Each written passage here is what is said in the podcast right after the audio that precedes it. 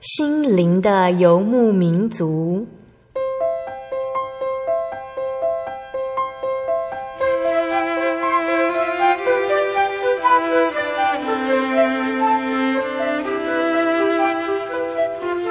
在这个谁都不管谁的后现代社会里，每个人的心灵都是游牧民族。成长的过程就是寻找的过程。每一颗漂泊的心灵，其实都在寻找生命的绿洲。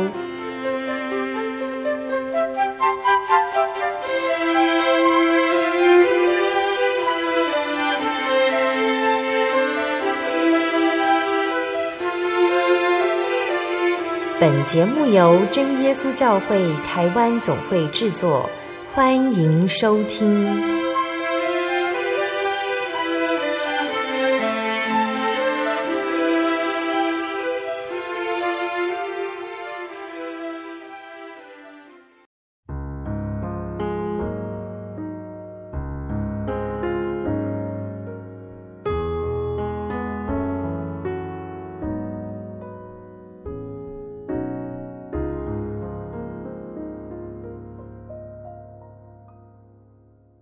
所在空中的听众朋友们，大家平安，欢迎收听今天的心灵的游牧民族，我是贝贝。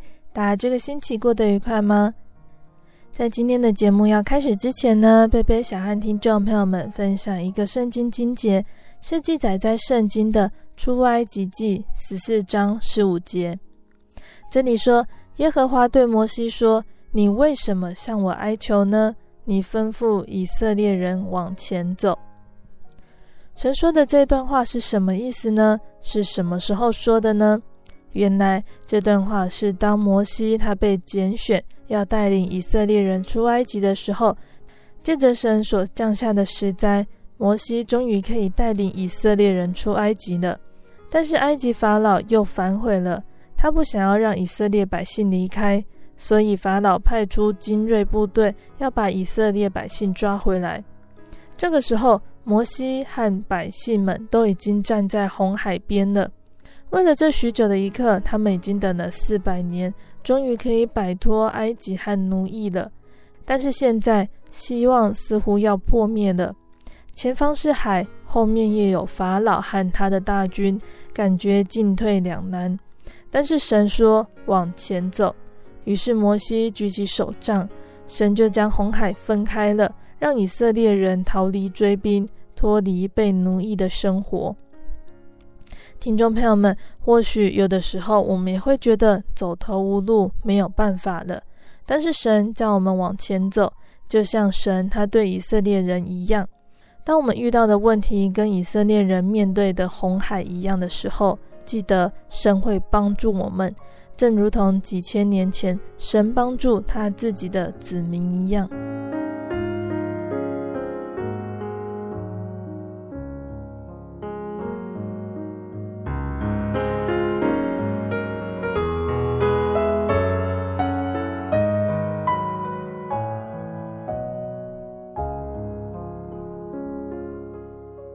今天要播出的节目是第一千零八十六集《生活咖啡馆》绘本分享。做妈妈的都是这样。今天在节目中呢，贝贝要来跟听众朋友们分享《做妈妈的都是这样》这本由蜜莉恩·薛伦还有乔·赖斯克完成的绘本。这本绘本故事里面说到了，有一只小猫呢，问它的妈妈说：“你爱我吗？”它的妈妈说：“我爱你呀。”然后小猫又举出了自己平常调皮的行为，在问妈妈：“你爱我吗？”妈妈回答：“不管你做的什么事，你都是我的儿子，我永远爱你。”告诉我们，每个妈妈都很疼爱自己的小孩，尽管他们犯了错，依旧会选择原谅，并且细心的呵护他们。那这就是母亲。那小猫平常又做了哪些调皮的行为？猫妈妈对小猫的爱到底有多大呢？在这里，贝贝要跟大家卖一个小小的关子，先来跟大家分享一首诗歌。诗歌过后，贝贝就会来分享这本绘本故事喽。贝贝要分享的诗歌呢，叫做《轻轻听》。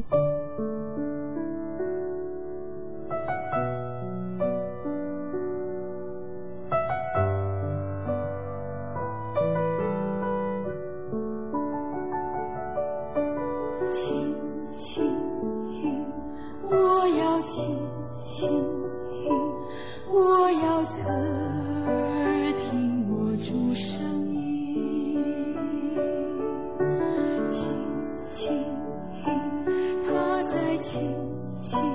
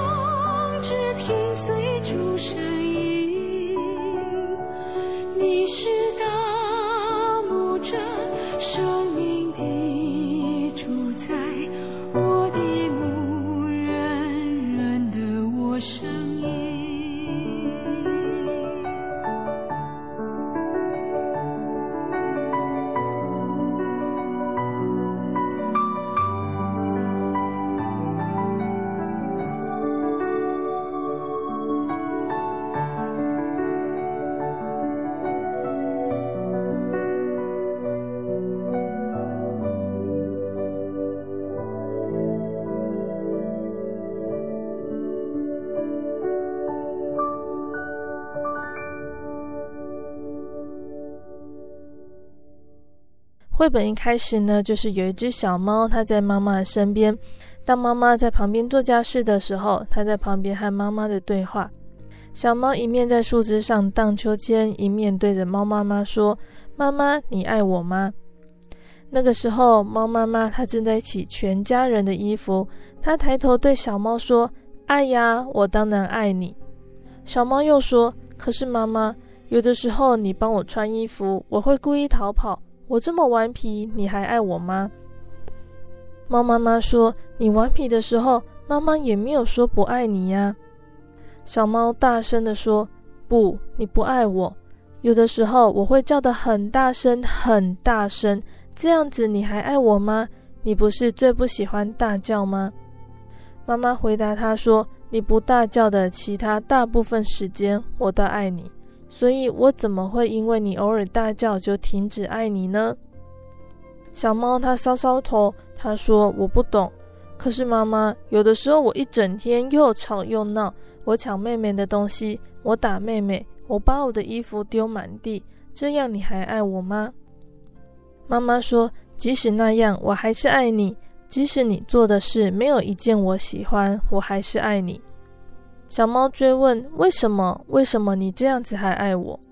妈妈只有回答他说：“你自己想想。”小猫想了一会儿，说：“你爱我是因为我很聪明，而且我画图很漂亮。”妈妈说：“对，你很聪明，图也画得很棒，但那不是我爱你的原因。”小猫又想了一会儿，然后说：“你爱我是因为有的时候我对妹妹很好，我会让他玩我的积木、我的手推车，还有我全部的玩具，而且我会轻轻地推他荡秋千。”妈妈说：“你做这些事的时候，我真的很高兴，但这也不是我爱你的原因。”小猫又想了想，终于说：“那么，我想你爱我是因为我经常把饭吃完，我刷牙都不会把水溅到地板上，还有当全家开车出去的时候，我都乖乖地坐在位子上，而且坐得很直。”小猫喘了一口气，接着又说：“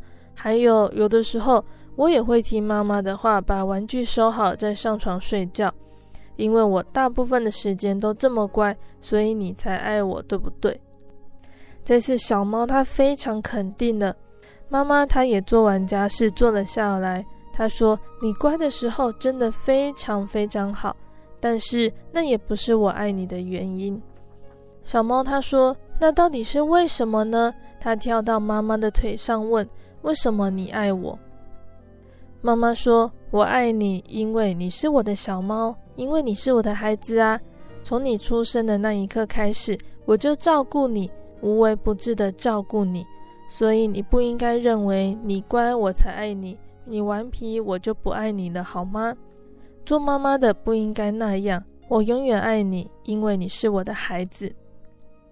小猫追问：“这就是原因，就这么简单吗？”妈妈抱紧着小猫说：“是啊，这就是原因，就这么简单。”做妈妈的都应该这样。小猫高兴地说：“我真高兴，做妈妈的都是这样。”然后它也紧紧地抱着妈妈，非常非常紧地抱着妈妈。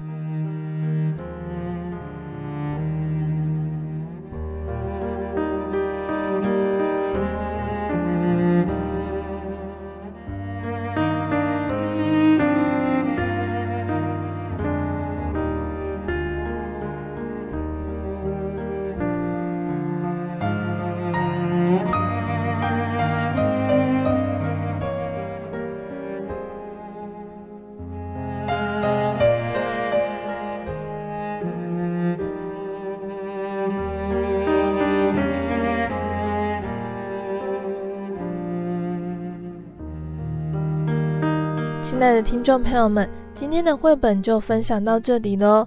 今天的故事比较短一点点，但是贝贝从今天的绘本里面呢，想到了一个主耶稣他曾经说过的比喻。主耶稣他所说的浪子的比喻呢，这是一个脍炙人口的故事。那从文学的角度来看呢，这是一部情节很完整而且精彩的小说，内容充满了撼动人心的生命力。那其实耶稣他就是借由这个比喻中父亲的角色，把天父的心肠向世人表明出来。他是多么期待世人像那个浪子一样，能够回转归向他。那这是父子的天性，这种父子关系也无可取代，不能磨灭。就好像今天的绘本里面妈妈的爱一样，比喻中告诉我们，每个做父亲的与生俱来就有一副天父的心肠。孩子再坏，还是自己的孩子，总是存着一丝希望，看他能不能醒悟回头。总是为回头的浪子敞开大门。一旦看到衣衫褴褛的宝贝儿子回来，就动了怜悯的慈心，用上好的袍子让他穿，用戒指来承认他依然拥有儿子的身份，用丰富的筵席为他接风，用跳舞作乐来庆祝这个失而复得的爱子。父亲可以包容孩子得罪自己的错误，他的先决条件是浪子回头。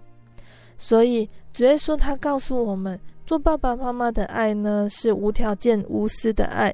但是，这个爱不是放纵孩子，而是愿意去做一切对孩子有益处的事情，包括管教，还有督责。天父的心肠是永远不放弃对孩子的希望。那这就是父母永不止息的爱。那我们常以父母的爱来比喻神对我们的爱。但是实际上，从神来的这份爱远远超过父母对我们的爱。那由信仰而来的爱呢？是从神而来、从神而出的爱，是耶稣来到世上才开始向我们显示的这个爱。这个爱不是我们爱神的爱，因为我们的爱还达不到这个标准，而是神爱我们的爱。而这个爱也是我们信徒之间彼此相爱的原因或者是理由。我们人类呢，本性是喜爱真善美，喜爱美丽的事物、可爱的孩子、好看的人，也喜欢好人，不喜欢坏人。那一方面呢，父母爱儿女，因为儿女是他的骨肉，他自己的；儿女爱父母，是因为父母先爱我们。我们爱我们的好朋友，也是因为他们先爱我们。亲兄弟姐妹虽然在家常常吵架，但仍然是最亲爱的人。这些爱是多么的美好！然而，我们人际之间的爱，只是属于人与生俱来的自然爱，不是主耶稣爱我们的爱，也不是神他命令我们要去爱教会弟兄姐妹或者是仇敌的爱。因为这种自然爱实在不能爱仇敌，就是要爱那些不美好或软弱的人们，就不太容易了。因为原属于人的这种爱呢，是属于肉体而受到私欲的影响。没有能力去爱自己不喜欢或讨厌的人事物，而这种爱呢，也会因为环境和肉体情欲的影响变化而丧失了。就像是有的时候我们在社会新闻上看到的，父母爱儿女，为什么会为了买酒而出卖自己的儿女呢？儿女爱父母，为什么会为了财产、为了钱拿刀杀父母呢？为什么亲兄弟之间为了分财产而有互相残杀的事呢？为什么明明是知己的朋友会出卖自己的朋友呢？而男女之间、夫妻之间的爱更是脆弱无比，只要一点误会，只要一句话，只要对对方的爱有一点变动，只要有一点小事，就可以闹得天翻地覆，热爱变为嫉妒，嫉妒变为记恨，情杀就是因此而来的。那这几种爱能够爱敌人吗？能够赦免别人的过错，能够永远爱自己的家人，可以对别人的爱永远不变吗？实在是不可能的。所以主耶稣他命令我们要去爱人，这个神的爱就是不一样的。属于神的爱是从神而来的，是主耶稣带来给我们的，也是他教导我们的，更是他要我们去实行的。只有主耶稣带来的这份爱，才能够完全律法。那虽然这份爱呢，是主耶稣带来给我们的，但是我们仍然不能够用这样子的爱去爱人或爱神，因为人与生俱来的爱还是不够完全，一定要等到受洗、洗去罪恶，还有灵里的更新，才能够脱离罪的权下，成为无罪的人，才有能力用神的爱去爱别人。因为受洗之后，我们已经是神圣洁的孩子。如果我们得了圣灵，有了圣灵的帮助，就更有能力用神的爱去爱别人。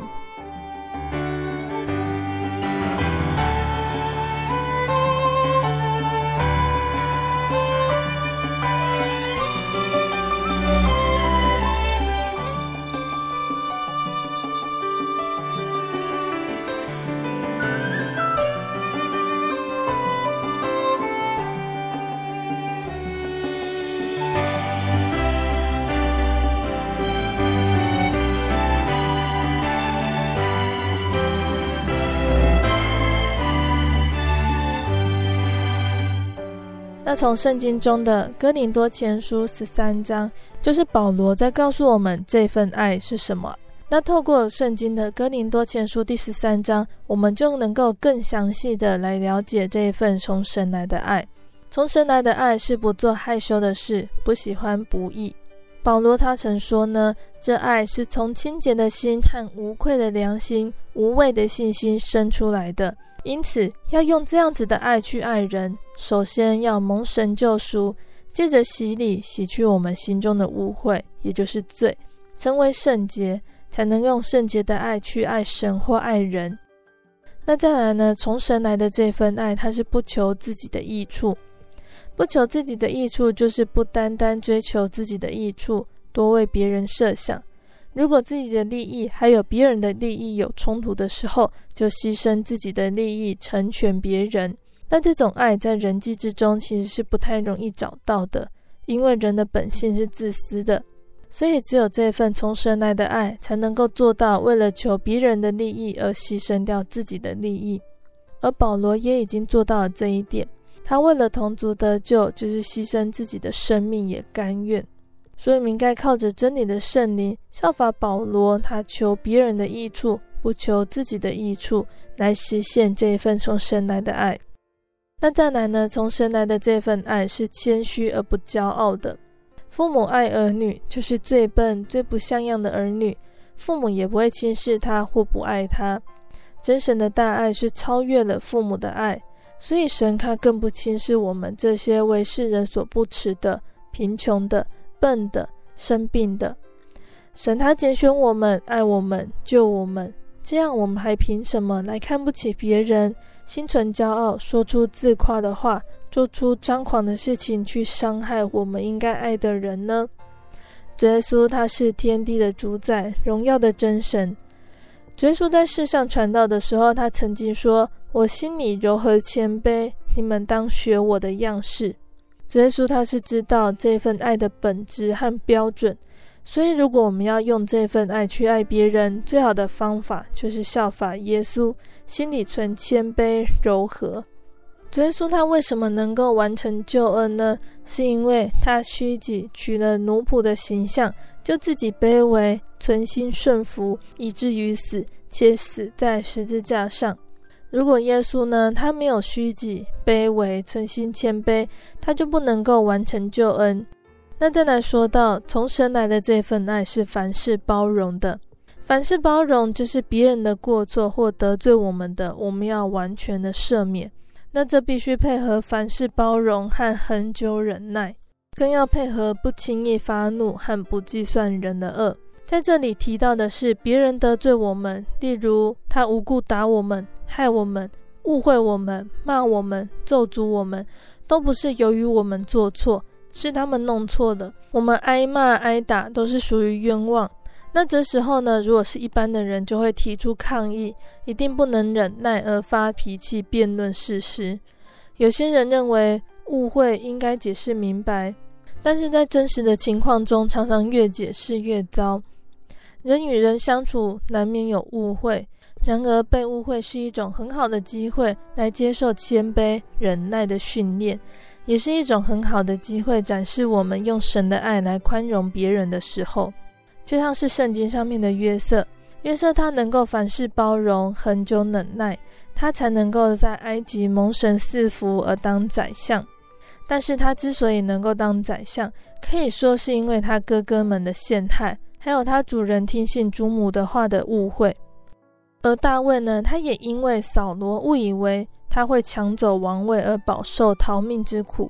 如果不是因为扫罗的误会，大卫他不会因为走投无路而专心依靠神，但是大卫因为这样子长期的逃命生活，他懂得如何信靠神，也懂得遵行神的命令，不为自己伸冤，也因此他更深刻的认识神，懂得感谢神。约瑟和大卫呢，他们就是曾经受到误会而被冤枉的人。但是他们不但因此被训练成为认识神的人，也更因此蒙福。那他就是我们能够凡事包容的榜样。然后再来呢，从神来的这一份爱，它是永不止息的。在信仰生活上呢，信心是非常重要的。如果人没有信心，不要想从神那里得到什么。人非有信，就不能得神的喜悦。我们得救恩，不是因为我们一心，而是信心。可见信心是多么重要的。信是要相信那看不见或者是还没到的事，相信有天国，相信主耶稣在末日要再来审判。但是将来在末日的时候，主耶稣审判的世界，天国、地狱都已经实现了。到那个时候，我们就用不着信的，因为一切都实现，一切都明白了。那我们现在还有盼望主耶稣的救赎，盼望进天国享福气。由于这份盼望，我们有力量来遵守神的话，为道理热心，为道理忍耐到底，甚至为道理来牺牲生命。如果我们失去了天国的盼望，还能够做到这些吗？可见盼望在我们的信仰生活上也是很重要的。然而在末日呢，主耶稣带领我们回到天国的时候，我们所盼望的已经得到了。我们就只有欢喜、快乐和感谢，而不必再盼望进天国了。那从以上所说的呢，就可以知道信心和盼望是多么的重要。但是信心、盼望和说方言的能力，还有属世和属灵的知识，有一天要停止或归于无有，或者是不需要。只有神的爱是永远长存的。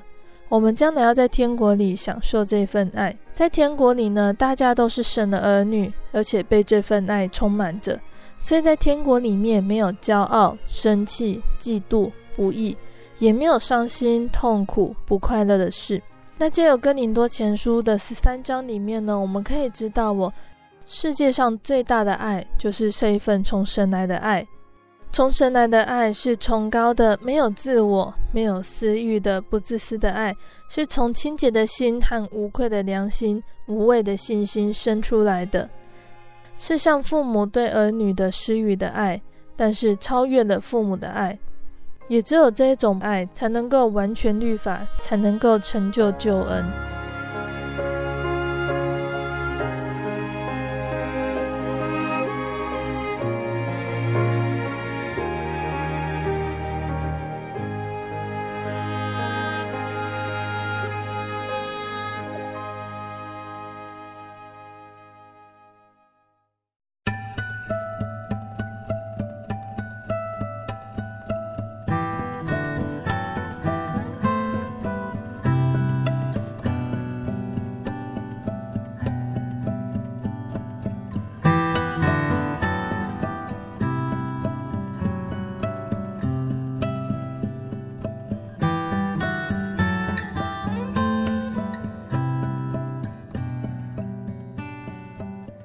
亲爱的听众朋友们，欢迎回到我们的心灵的游牧民族，我是贝贝。今天播出的节目是第一千零八十六集《生活咖啡馆》绘本分享。做妈妈的都是这样。节目的上半段呢，贝贝跟听众朋友们分享的一本叫做《做妈妈的都是这样的》绘本故事。就这本绘本告诉我们，做父母的爱是伟大的，无论我们做的什么，父母都还是爱我们。而这份从神来的爱，是愿意去做一切对孩子有益的事，包括管教和督责。而从神来的爱也超越了父母的爱，因为当我们得到这份救恩的时候，不是因为我们的行为，而是因信称义。那节目的下半段呢，贝贝还要再继续来跟大家分享一个圣经故事，欢迎听众朋友们继续收听节目哦。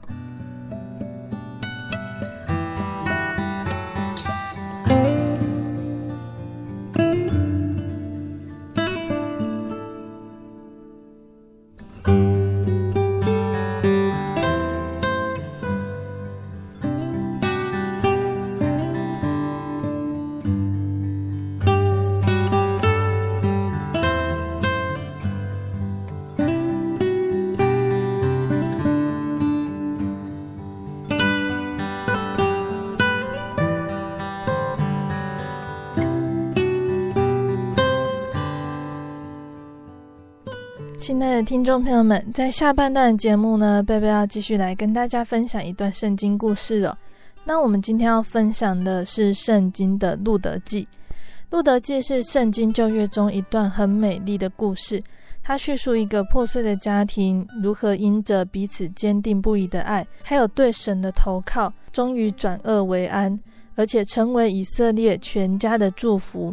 以色列历史上最伟大的君王大卫，就是出生在于这个家庭哦。那路得记的故事背景，它是发生在四世纪的时代。根据四世纪的内容呢，在这四百五十年当中，以色列人曾经有九次在信仰上堕落。七次被外邦奴役，还有五次内战，总共有十四位士师兴起来治理他们。可见这段历史呢，是败坏、混乱和羞辱的。那根据犹太传统呢，路德记还有士师记、撒母耳记上下都是撒母耳所写的。那这本书呢，可以作为士师记的补充，撒母耳记的导言。但是就内容来说，路德记和士师记和撒母耳记的性质是完全不一样的。在路德记里面看不到刀光剑影，还有打击的镜头，也听不到嘈杂喧闹的人声。读路德记可以让我们知道，这才是老百姓他们实际的生活。路德记中呢，所有的人物都是正面的角色，没有反派人物，他们都是蛮有爱心的人。虽然他们的爱心性质不同，但是人人都有爱。在路德记中，我们可以看到婆媳之爱、父母对儿女的爱、主仆的爱、男女的爱、夫妻的爱，更重要的是神对人的爱。从故事中我们可以看到，神他是如何看顾一个孤苦的老年寡妇，又如何慈爱的复辟一个外邦女子，借着他将爱来倾覆于整个以色列国，甚至被广传全世界。并且也表现了拣选的真理。他记述一个外邦的摩押女子路得，她是如何蒙神拣选的经过。因为在《生命记》，也就是摩西五经里面，原本记载的是亚门人或者是摩押人不可入耶和华的会。可是呢，从路德记的史实加上神他对亚伯拉罕的应许，神他对亚伯拉罕应许说：“使你的后裔极其繁多，如同天上的星、海边的沙。”让我们知道，即使是在旧约时代，神也没有弃绝外邦人。神他不仅拣选了路德，还给他极大的祝福，也就是成为大卫王的曾祖母，而他们这一族也被尊为弥赛亚的祖先。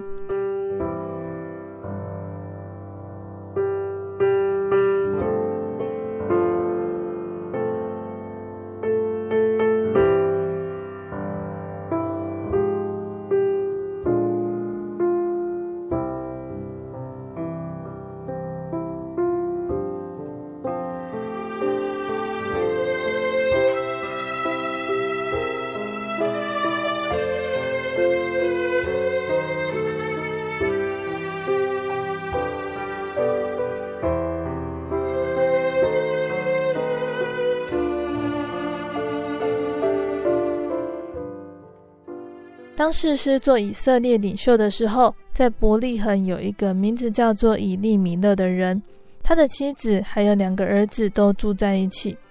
有一年呢，农作物欠收，以利米勒和他的家人都没有足够的粮食，于是他们决定离开以色列，前往邻近的摩押地居住，直到饥荒结束。那他们住在摩押地期间呢，以利米勒过世了。这时，他的两个儿子已经有能力来照顾南二米了。后来，他们还娶了两个摩押女子为妻。但是过了几年，两个儿子也过世了，只留下可怜的南二米流落异乡。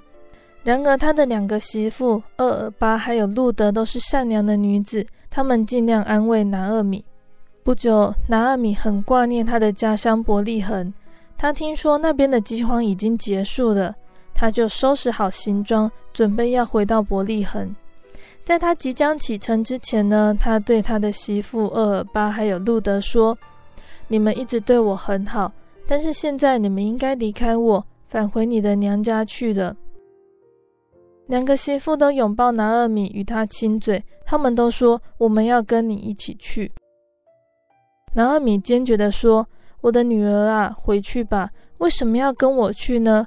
我还能够生儿子做你们的丈夫吗？我的女儿啊，回去吧。我年纪老迈，不能再有丈夫。即使说我还有指望，今夜有丈夫可以生子，你们岂能够等着他长大呢？你们岂能够等着他们不和别人结婚呢？我的女儿们，不要这样子！我为你们的缘故甚是愁苦，因为耶和华伸手攻击我。你们还是回去娘家吧。那他的大媳妇俄尔巴就亲了亲男二米，然后依依不舍地回到摩押的娘家。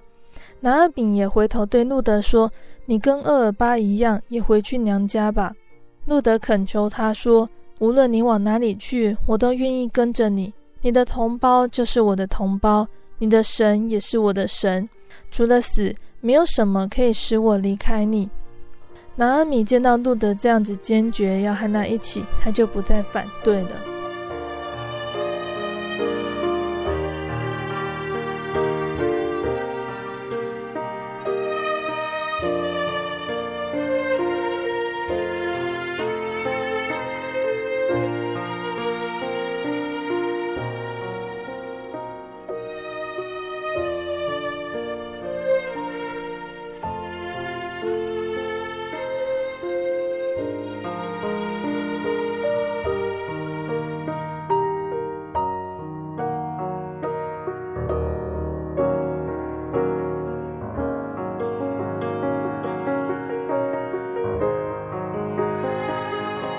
伯利恒的人呢，看到拿俄米回来，他们都非常欢迎；但是见到他这样子贫困不乐，都非常同情他。在那个时代呢，妇女是不能工作赚钱的，而拿俄米又没有丈夫或儿子来供养她。然而，神他曾经给以色列百姓定下一个很特殊的律例，使他们可以帮助一切有需要的人。也就是农夫必须准许贫苦饥饿的人到他们的田里去拾取那些收割人遗留下来的麦穗。拿俄米和路德抵达伯利恒的时候，那里正在收割大麦。路德他就提议说：“我去拾取一些大麦回来，如果我够勤劳，我想我可以拾得足够我们两个人吃的。”于是路德他很早就出门，走到一块田里。收成的工人正在努力收割，路德他整个早上都紧紧跟在他们后面，尽他能看见的拾取他们留下来的每一只麦穗。那一直到了中午，那块田的主人波阿斯到田里去查看收成的工作。波阿斯指着路德问他的工人说：“那个在拾取麦穗的人是谁？”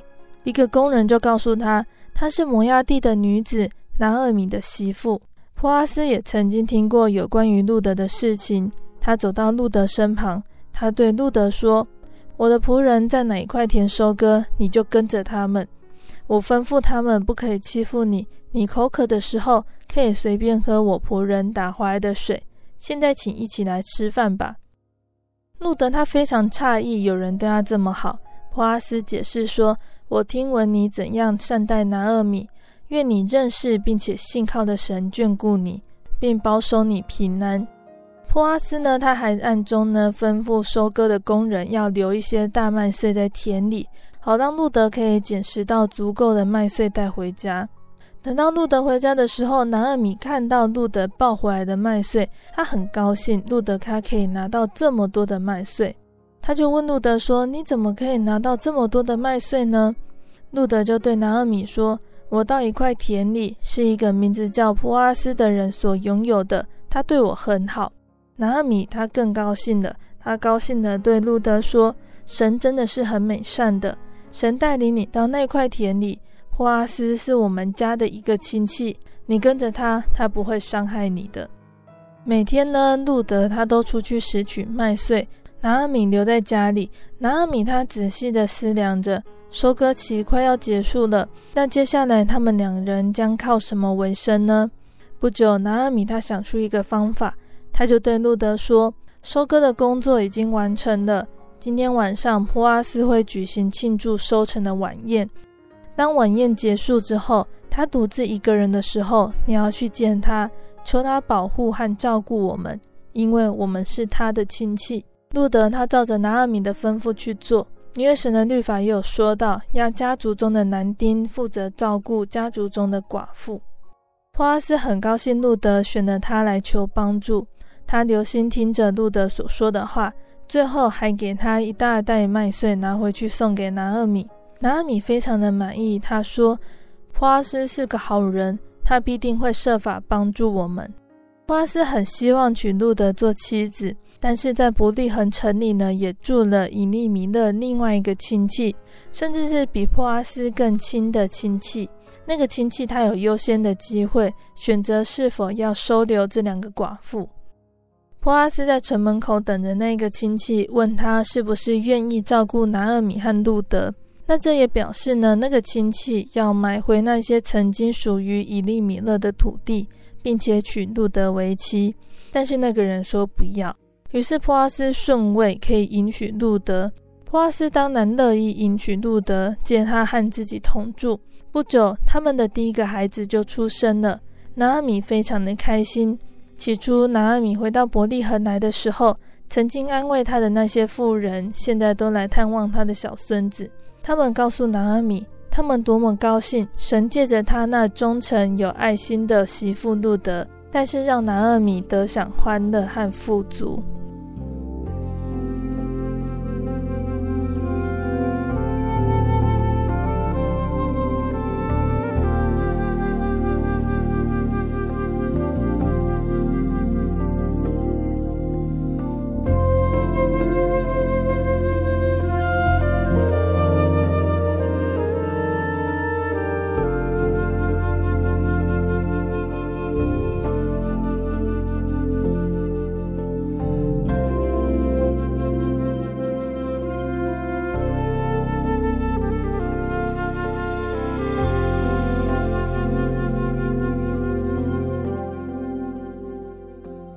亲爱的听众朋友们，我们的故事就先分享到这里喽。路德记他所描述的是个恒久如斯、永古长新的故事。一开始呢，故事弥漫着忧郁和不幸，但是因为爱的缘故，最后让整个故事充满光彩、灿烂和美丽。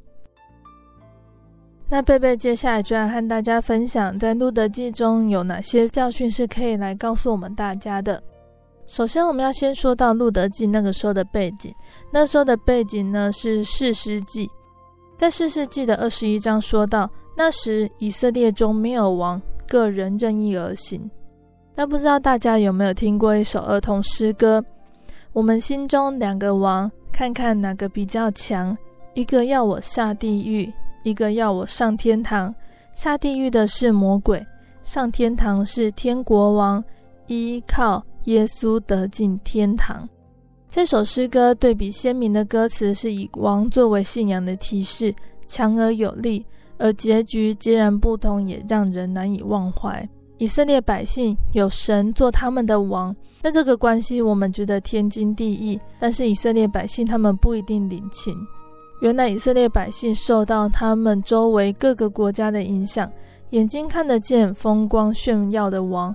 没有王和任意而行，看起来是因果关系。其实，在求人为王之前呢，以色列百姓已经先离弃神了。那这才是任意而行的主要原因。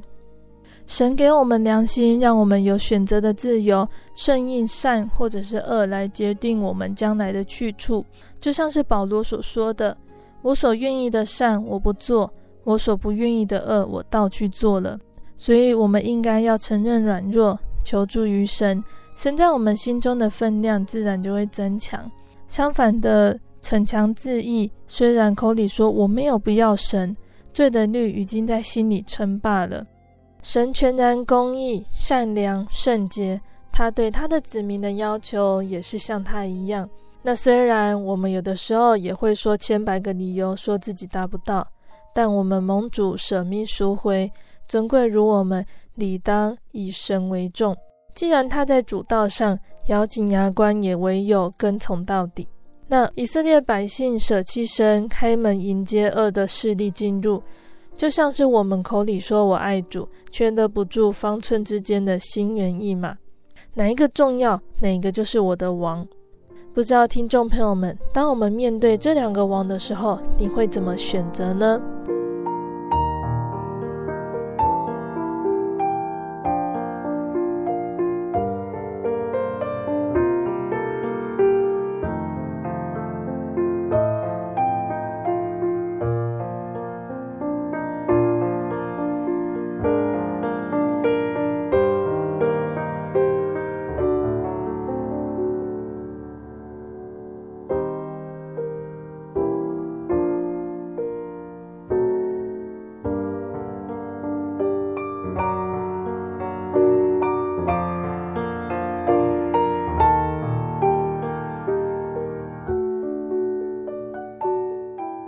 那刚刚我们有说到《路德记》里面，我们有提到一个很重要的爱，就是婆媳的爱。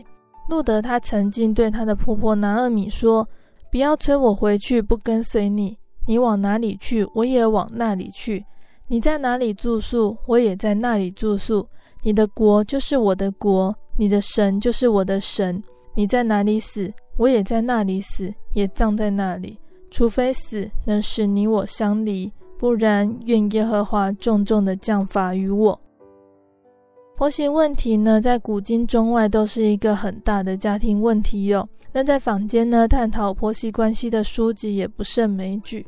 因为婆媳关系的形成基本上是没有感情基础，两个原本毫无关系的女人，只因为共同所爱的一个男人而成为一家人。身为婆婆的，或许对于媳妇还曾经经过一番挑选，多少有些决定权。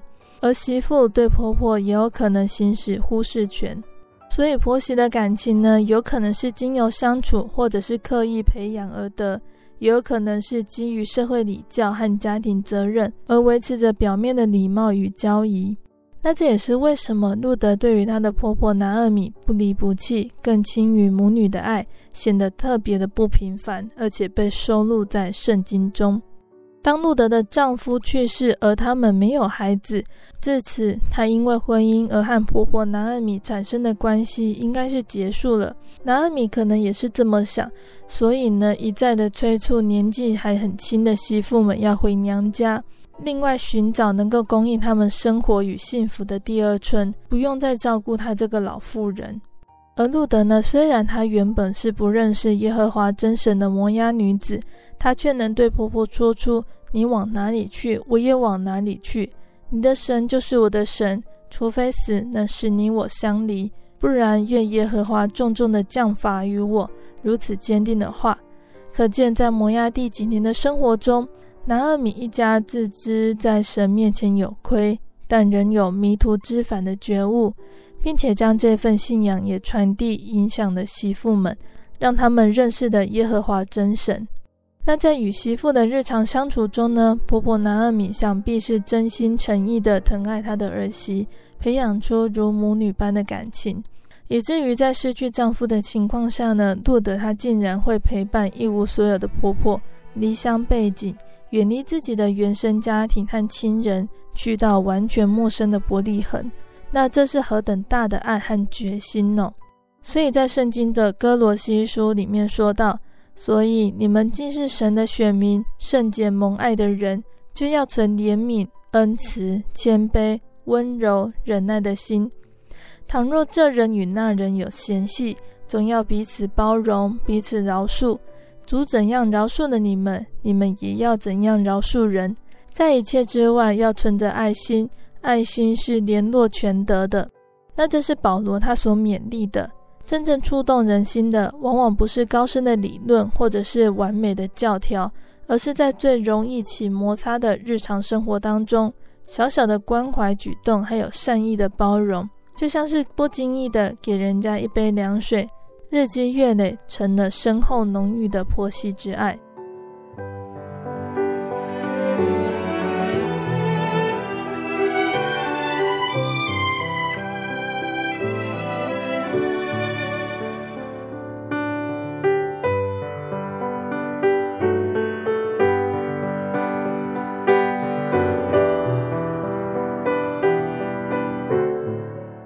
亲爱的听众朋友们，《路德记》中记载着南阿米一家人，他们遭遇饥荒，不懂得依靠神，他们做了错误的决定，移民到拜偶像的淫乱之地摩押。人若偏行己路，拒绝神的保守，必定走向灭亡之路。南阿米的丈夫和两个儿子相继去世，南阿米她终于醒悟悔改，走上有神同在的回乡之路。但是拿俄米他很为他的媳妇着想，媳妇跟着他只有受苦守寡。于是大媳妇和拿俄米亲嘴而别。但是二媳妇路德却认定婆婆所敬拜的神才是真正有全能的神。路德她立志跟随婆婆，她的确掌握了人生正确的方向。她认识神，并且乐于照神的旨意而行。那今天呢，我们有许多的人，他虽然了解自己所敬拜的神是赏赐永生福气的神，却不肯倚靠神，不照神的旨意而行。所以耶稣说：“你们查考圣经，因为你们以为内中有永生，给我做见证的就是这经。然而你们不肯到我这里来得生命。知道圣经中有永生，却不按真理而行。”所以，我们所期盼的盼望无法成就在我们身上。